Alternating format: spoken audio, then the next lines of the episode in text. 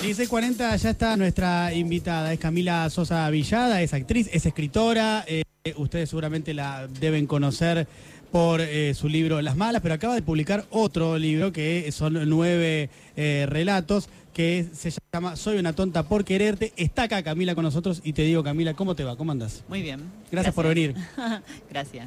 Estábamos hablando justo recién fuera de aire que eh, te fue bien, eh, porque había un montón de gente, el sábado en la José Hernández, donde presentaste el libro. Sí, fue como un recital de rock, estuvo muy bien. Bueno, sabes Sí. que las crónicas que leí había al menos una que nombraba eso. Sí, estaba sí, medio como una rockstar ahí que eh, la gente estaba como muy, muy efervescente, para bien, ¿no? No, pero también no, no efervescente que de, en el sentido de que gritaron. es- fue un silencio absoluto cuando leímos con la negra y con Barbie y Rocco. Sí. Eh, un gran silencio y eso que habían decidido las chicas Paulina y Paola de Planeta de que solo leyéramos eh, me pareció que fue una buena decisión porque pasamos, leímos y nos retiramos.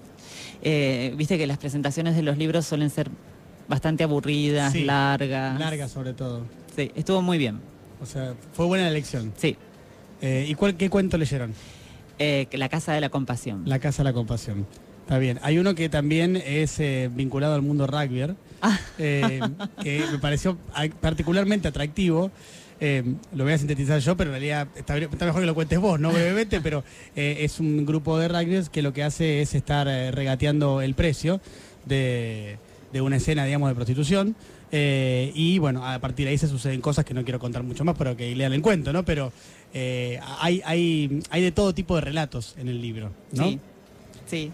Eh, Trabajé bastante para hacerlo. Y los, los relatos los eh, tenías esbozados algunos antes Así. de las malas, pero después te pusiste, a- a- a- te, pusiste te metiste de lleno con esto, ¿no?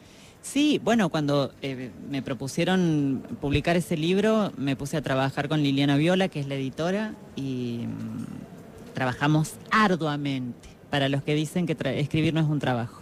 ¿Quién dice eso? La gente, los escritores incluso lo dicen. ¿Los escritores dicen eso? Sí, claro. ¿Y por qué dicen eso? Es una cosa medio snob Pues- decir eso, ¿no? Que, no sé. no Yo sé me imagino que es eh, como, me, me imagino no, entiendo por todas las veces que he hablado con escritores que es un gran trabajo, como que tenés que estar concentrado, dedicarle tiempo, sentarte, Disciplina. y disciplina, investigar, eh, no sé, un montón de cosas. Margarita Duras decía, el último de los oficios, decía ella. Era- es el último de los oficios. Mirá, ¿y cuánto disfrutás vos de escribir?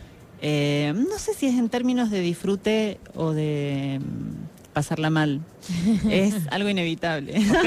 O sea, lo tenés que hacer, o sea, te sale. Exactamente. No lo puedes sí. evitar. Eh, ¿Qué es, una igual, ¿Es una vocación? no, igual sí se disfruta de la soledad, eso sí es muy disfrutable, y de tener algo entre manos durante mucho tiempo que es una criatura horrenda, horrible que tenés en tu falda cada vez que te sentás a escribir y que en algún momento por eh, el trabajo de mucha gente, es decir, eh, quien se encarga de la tapa, quien se encarga de la prensa, quien se encarga de corregir eh, la gramática, quien se encarga de mm, orientar tu trabajo, de guiarte para que no te boicotees, ¿no? Cuando estás escribiendo, eh, eso también es muy agradable. ¿De qué formas aparece el, el boicot cuando estás escribiendo? Bueno, porque eh, no es sencillo escribir y podés tomar un camino equivocado perfectamente. Sobre todo, como yo- yo lo hago mm, sin saber muy bien qué, para qué lo hago, cómo lo hago, me siento y escribo solamente. Y a veces ese trabajo a ciegas te puede llevar a estrellarte contra un paredón o te puede llevar a, a un paisaje abierto, fresco, soleado. Eh, entonces, siempre hay alguien que te dice, mira, te estás encerrando sola en un lugar, tenés que salir de ahí y eso está muy bien. Estaba pensando, eh, Camila, con respecto a lo que vos decías de, escribir un cuento, que habías, habías contado que Juan Forn te dijo que escribas un libro de cuentos porque así te iban a tomar en serio. ¿Vos tenés esa lectura también del estatus del cuento versus el estatus de lo que ya... No, bueno, es una anécdota eh, por para decir algo alrededor del libro, ¿viste? No, nada más que eso. Claro. Eh, sí, de todas maneras, es difícil eh, empezar y terminar, empezar y terminar una y otra vez. La novela es un poco más amable con los escritores, me da la sensación, por, y con los lectores también, porque eh, todas esas personas a las que vos le tomás cariño, todas esas personas que están escritas, todas esas circunstancias que están escritas comienzan a serte familiares, entonces te desprendes mucho más lento de, de todo eso. Eh, los cuentos son un poco más ingratos. Claro. Hablaba recién de las personas que... Hacer economía, digo, es como Claro. los, los poemas. Es como escribir un poema, el hecho de tener que hacer economía con la palabra y eh, todo lo que eso implica es bastante ingrato. Hablaba recién de, la- de las personas, de los personajes que están en, en tus, en tus obras. Eh, me quedé con un textual que dijiste hace poco en una entrevista. Tal vez es como lo mismo que anterior, capaz que lo dijiste por una cuestión anecdótica, no lo sé. Pero eh, dijiste eh, que, que fuiste muy cruel eh, con eh, un montón de gente ahí en, el, en, en- la escritura, digamos. Ah, ¿yo dije eso? Sí, dijiste Ay, eso. Puede ser que haya mentido. eso, eso es lo bueno cuando uno dice algo que después, bueno. ¿Cuánto ¿no? mentís en las notas, en las entrevistas? Ah, no, bueno, en realidad no es que mienta, es que a veces cambio de opinión. Bueno, pero eso es una virtud. Eh, a veces se me pasa algo que creo con fervor en un momento después deja de ser así. O sea, hoy no crees que hayas sido muy cruel con, eh, con tus padres, con ex, exparejas, eh, amigos, como dijiste en esa entrevista. Pero no sé si en el libro, en la vida, pero ¿quién no es cruel con las otras personas? Nadie. Con la gente cercana principalmente. Claro. Sí. No, por supuesto, eso sí, es verdad. Claro que sí. Eh, sobre todo porque, bueno, los vínculos son así, son difíciles. Sí, Ningún son. vínculo es solo No. saltar por la pradera de la mano. No, son difíciles los vínculos. Claro. Efectivamente, todos los vínculos tienen su nivel de dificultad. Vos empezaste a escribir cuando eras eh, muy muy chica. eh, ¿Qué escribías? ¿Le escribías a tu papá, a tu mamá, cartas, ese tipo de cosas? Sí, frasecitas, poemitas, cosas así. Los- las redacciones de la escuela las escribía siendo consciente. No sé si era una tarea que me daban en la escuela, era el momento de más disfrute cuando decían composición libre. Soy yo. Era, alegri- era una alegría muy grande hacerlo. ¿Y tenés ese registro de recordar que te daba mucha felicidad Sí, eso? claro, Sí. claro. Sí. Sí. Y, y- y Como lo- los dibujos también, ¿viste? Cuando decían dibujo libre, Sí, eso. sí. Y después, eh, ¿siempre, ¿siempre estuviste escribiendo eh, cosas a lo largo de tu vida o hubo Sí. un momento que dejaste de escribir? No, no, ojalá pudiera. Ojalá me pudiera dedicar a otra cosa, ser Fue- secretaria. No pensaba, no, pensaba que también sos actriz. eh, si pensás que si no hubiese sido la, la escritora, hubieses canalizado por alguna otra obra artística, ¿no? Eh, Bueno, eso se o que cree, viste que, que los, que, que- que los artistas canalizan. Eh, yo Eh, no, no sé O si... que es- eligen una disciplina. Yo hago lo que hago sin saber muy bien por qué lo hago. Sí me da, eh, me interesa, por ejemplo, cuando actúo, eh, encontrar desafíos. Por eso casi no actúo en Buenos Aires, porque eh, ¿Por qué? no hay mucho desafío. ¿No? No. Mira. Eh, en cambio, en Córdoba, como la plaza es mucho más pequeña, vos tenés que desafiarte constantemente para sorprender al espectador. Espectador ¿Entendés? cordobés. Exactamente. Eh, además, hay muy buen teatro, eh, hay pocas salas, eh, hay mucha gente haciendo teatro, entonces Más todo el tiempo, claro, todo el tiempo estás desafiándote para hacer algo distinto, algo nuevo. Eh, y creo, no, sin ánimo de eh, ofender a los actores porteños, ni a Dale los directores, ni a los dramaturgos, creo que hay más contenido, que acá hay como con una migas en una milanesa. Mm. Eh, allá me parece que reflexionamos un poco más, nos lleva más tiempo hacer una obra. A mí me lleva más, mucho más tiempo de lo que hacen acá. Viste, acá hacen una obra en tres meses está estrenando un espectáculo Alien. Allá nunca podría hacer una cosa así. Claro. Estamos hablando con Camila Sosa Villada, eh, presentó hace poquito aquí en la Feria del Libro su último libro, Nueve Relatos, que están bajo el nombre de Soy una tonta por quererte. Eh, Camila, y recién decías lo de los desafíos, em, ¿cuál fue tu último desafío eh, artístico? Bajar de peso. Ese fue un gran Hacer desafío. dieta, claro. Cuidar la alimentación, porque viajo mucho, entonces en comés, los hoteles comes pésimo. Tienen una gastronomía horrenda en los aviones, en los aeropuertos. ¿Y cómo vas con ese desafío? Eh, ¿Lo vas bien? bueno, sí, ¿Lo vas trato de trabajando? hacerlo. Sí, sí, sí, sí, sí. Trato de cuidarme y compensar. Y, y a nivel artístico, Bueno, soy una tonta por quererte, claro. Un libro Sí. de cuentos. Ujú. Claro Eh, que sí. Quedaron. No, y además fue un desafío porque venía de un libro, un libro anterior que le había ido muy bien. muy. Eh, además, las personas, por lo que escucho, por lo que percibo, no creen que seas capaz. O sea, es como si fuera azaroso que le haya ido muy bien ese Claro. libro. ¿Entendés? O piensan que lo escribió alguien más, o piensan que, eh, bueno, la pegaste de, de culo, o que el trabajo fue hecho solo por una persona. Eh, entonces, tenía todo un peso Mm. por encima, porque además yo estaba respondiendo a la fe que me había tenido Paola, eh, Paola Lucantis de la editorial. Entonces, eh, eran muchas cosas al mismo tiempo que tenía que pensar y además tenía que escribir lo que se me, me saliera de la pepa del coño. Entonces, sí o sí fue un desafío. ¿Y, y, en la- y las malas, cuánto tiempo te llevó escribirlo? Y yo lo empecé a escribir a finales del 2017, en, supongamos septiembre del 2017. Después, en un momento apareció el editor y me pidió que le mandara algo muy raro, lo más raro que tuviera. Le mandé esa historia de la tía Encarna con el brillo de los ojos y empezamos a trabajar y en noviembre yo creo que el libro ya estaba listo para mandarse a imprimir. Bastante rápido en el proceso Eh, de sí, escritura. soy muy trabajadora. Sí. ¿Y, ten- y tenés como una disciplina de trabajo? ¿Como una metodología? No, No, nada. nada. O sea, te pinta y escribís. Sí, lo- bueno, por ahí esto, que esté la casa or- ordenada un poco, eso es una disciplina o no. Sí, Ah, para sí, mí por supuesto. Lo consideraría, una, disci- lo consideraría Ser una ordenada. disciplina, claro. Claro. Sí, sí, efectivamente.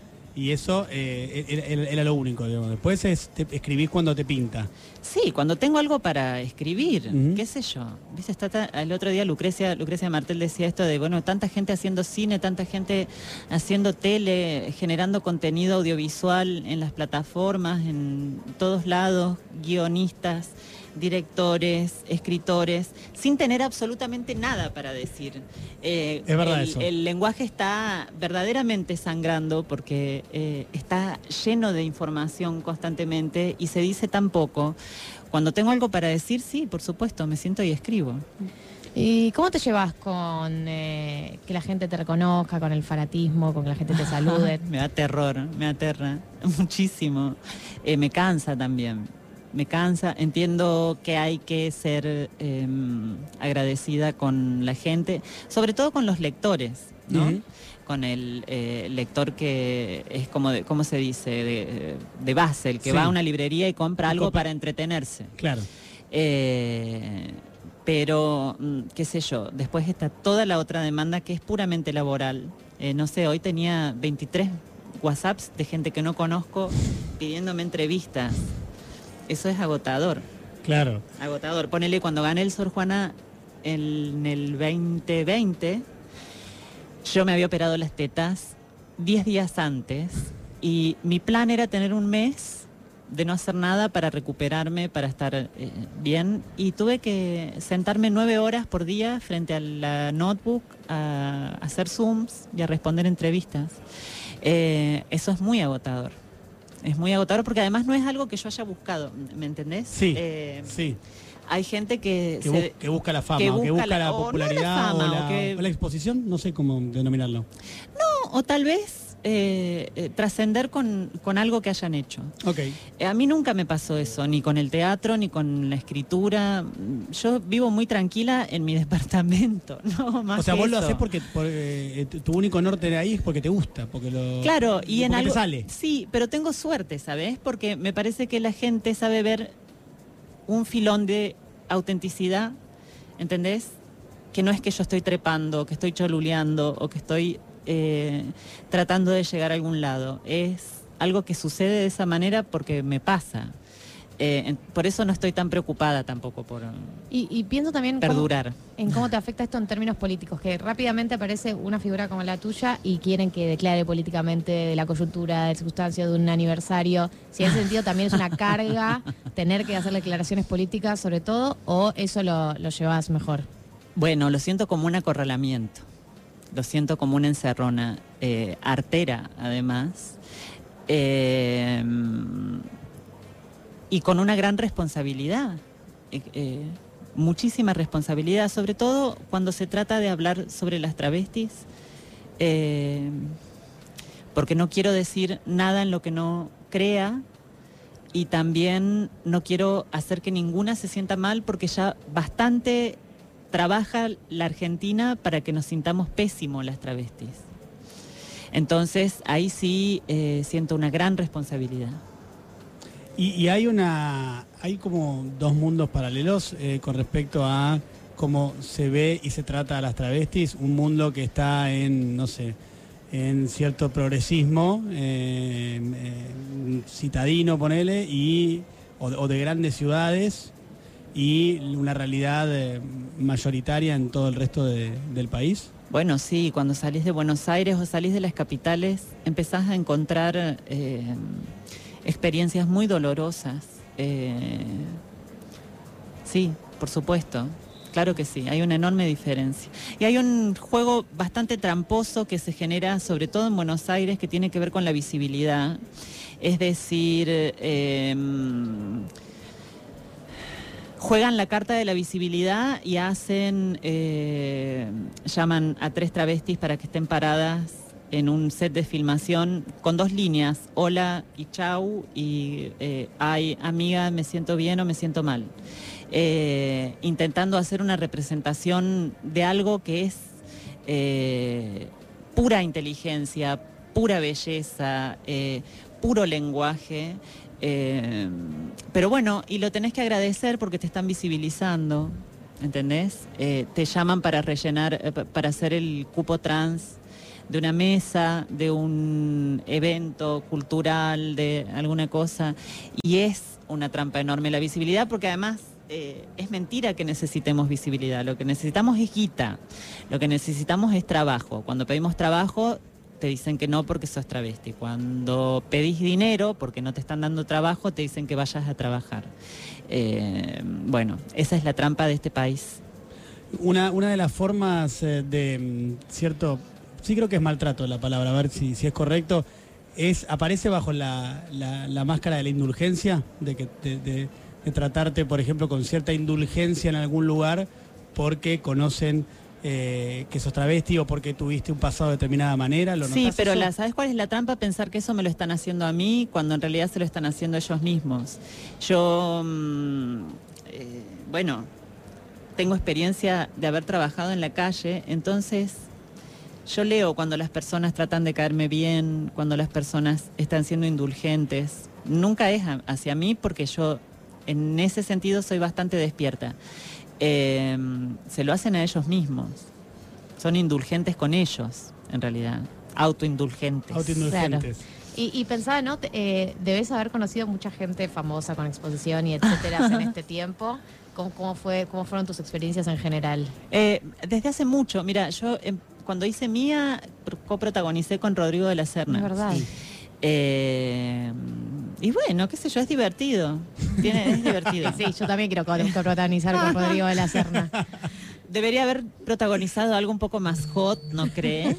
Sí. Claro. Eh, sí, bueno, es divertido. Sí. Eh, mm, nada más. Nada más. Igual hay gente muy interesante. Bueno, pues, nombraste a Lucrecia Martel, Sí. nada más y nada menos. Ese, Bueno, pero ella es eh, muy inteligente. Muy, muy inteligente. Creo que es una de las minas más inteligentes de este país. Eh, Estamos hablando con Camila Sosa Villada, su último libro, son nueve relatos, se llama Soy una tonta eh, por quererte, es de editorial eh, Tusquets, eh, se, se presentó hace poco aquí en la feria del libro y sobre eso también estamos hablando. ¿Y mm, te gusta, qué te gusta leer? mujeres. Ahora estoy con Yuna Barnes, que me lo regalaron ahora en la feria, lo encontraron y me lo me regalaron el almanaque de las señoras. Eh, Vivian Gornick. eh, mm, bueno, leo lo que, lo que me siento que me parece que me puede gustar y a veces me recomiendan algún libro y como soy muy sarmiento, por más que no me guste, lo termino. Entonces Ah, me ¿sí? puede, claro. No lo puedo abandonar. No ¿viste? puede- no puede Borges, decía, Borges decía, no, no, no, no, la lectura es placer. Si no Sí. te gusta un libro, no lo leas. No, yo no puedo hacer eso. Ah, mirá. No lo puedo hacer. a, mí, me- que a mí me terminarlo. costó mucho, pero ahora sí. ¿Ah, sí? Es como una granjita, ¿viste? De recuperar. Ahora puedo. Sí, me costó mucho y ahora. No, yo no puedo hacerlo. puedo. Tengo que terminarlo sí o sí. Si no siento que, eh, no sé, que Que estás- hay una parte sin colorear. Bueno, también eh, por ahí también sos, sos escritora, ¿no? Eso nos juega ahí, de decir como, che, No, porque cuando era chica también me pasaba, ¿eh? No sé, me acuerdo de haber leído la Beauvoir, eh, La invitada, por ejemplo, ¡oh, Dios! Y no poder terminarlo nunca. Y yo decía, ¿pero cómo? Si es la Beauvoir, ¿cómo no lo voy a terminar de leer? Y así con varios libros de notables que eh, me parecieron insoportables y bueno, los tuve que terminar. Claro, eh, pero eh, creo que pasa eso. A mí también me pasaba mucho eso del, del peso del autor que estoy leyendo, ¿no? De Claro. decir, es- está el autor. ¿Cómo puede ser que no me esté gustando? No entiendo cómo no puede ser. terrible Sí, Y sobre todo los contemporáneos, sobre todo los varones que escriben libros muy largos, tienen así un vicio por escribir libros largos, por contar historias de 500, 600 páginas. No, no, no, no, Sí, no es puedo. tremendo. Es tremendo. No, es como un... ¿Cómo era la, la que teníamos nosotros cuando éramos chicos en la secundaria? Los, las manuales. Los manuales. Claro, no, no, no hay manera. Sí. No hay forma. El- Elena Curtis. Claro, son libros. A mí me- pasa un poco eso también. El otro día estaba leyendo. un- a mí me gusta mucho un escritor que se llama David Foster Wallace. Ajá, no lo conozco. Es un escritor de, estadounidense eh, que tuvo su, su momento de mayor, digamos, eh, producción literaria entre los 80 y los 90. Escribió ficción y no ficción. Ajá. Y tiene un libro que se llama La broma infinita, pero tiene, no me acuerdo ahora, pero debe tener mil y pico de páginas. Es la broma infinita. Es la- el, libro en sí, el libro en sí es la broma infinita. Y después tiene unos textos. Él no es periodista, pero escribía textos de no ficción, unos textos maravillosos que son cortitos y son una locura. ¿entendés? Bueno, eso que hablábamos de la economía, ¿viste? Claro. Eh, ¿te quedaron cuentos afuera? sí, quedaron algún. Uno quedó afuera. ¿Y qué vas a hacer con ese Eh, cuento? bueno, ya veremos, ya veremos. En realidad hay que hacerlo más largo, me parece. Justo ese hay que hacerlo una novela, me Mirá. parece. Así es, Se puede transformar en novela. sí. Está bien. Eh, y, y- y es, es tu próximo proyecto escribir No. otra novela? No, no, no, no es que No tenés sé nada. proyectos, Vas a No, hacer lo no, que te no, no, pinte. no. Voy viendo. Sí, sí, sí, sí. No, no, no, no. Por ahora, mi- mira, mi único proyecto es tener un coma de tres meses para dormir sin que me despierte nadie. ¿Cuándo vas a ingresar en eso? Eh, ¿Sabés más o, o- menos? No, no. No sabes Este todavía. año no. Ah, este no, año no. parece que no. Ah, no hay perspectiva de este año. no, de ah, descanso no. Ah, no es alentador el escenario No. en el corto plazo. No, y hace mucho que vengo trabajando además, porque aparte viste que el, eh, la pandemia generó eso de que, bueno, a cualquier hora, en tu casa, eh, con un celular, eh, podés seguir teniendo zooms y zooms y zooms. La pandemia del Zoom. Sí. Decías un ratito lo de cuando escribís una de las cosas que te que disfrutás o, o que te gusta de ese momento es eh, la soledad. Eh, ¿Te gusta en general la soledad? Sí. Y además le, le tengo cariño a la soledad eh, y me doy cuenta cómo nos mienten y nos dicen que es imposible eh, vivir solos, que es Estar imposible bien estar bien sola. Eh, lo veo, qué sé yo, en mi vieja, ponele, cuando eh, se entera que me peleé con un novio, ponele, dice, no, y se preocupa, y no, y, no va, y no vas a volver, y no van a hablar, y no sé qué, y no sé cuánto. Y en algún momento entiendo que es una enorme preocupación que las personas estén solas cuando es el regalo más grande que te pueden hacer.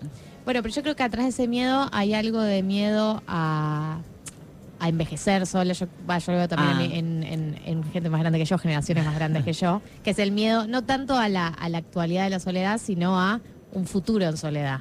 Bueno, pero los viejos todos envejecen solos y se están quejando todo de que los hijos no los van a visitar, de que no les dan pelotas, de que no los escuchan, eh, de que en los geriátricos nadie les habla.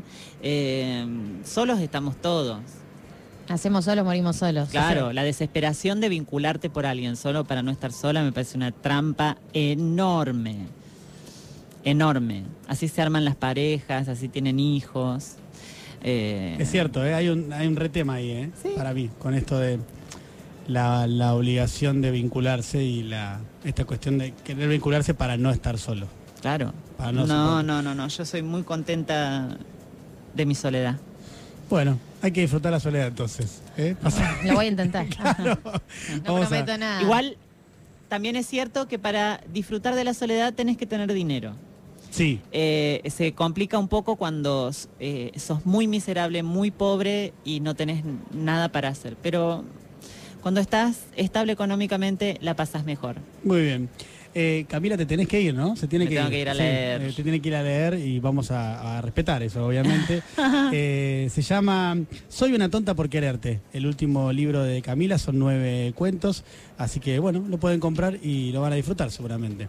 Camila, gracias por haber venido. A ustedes. Un placer. Gracias. Chau, chau. Gracias. Lunes a viernes de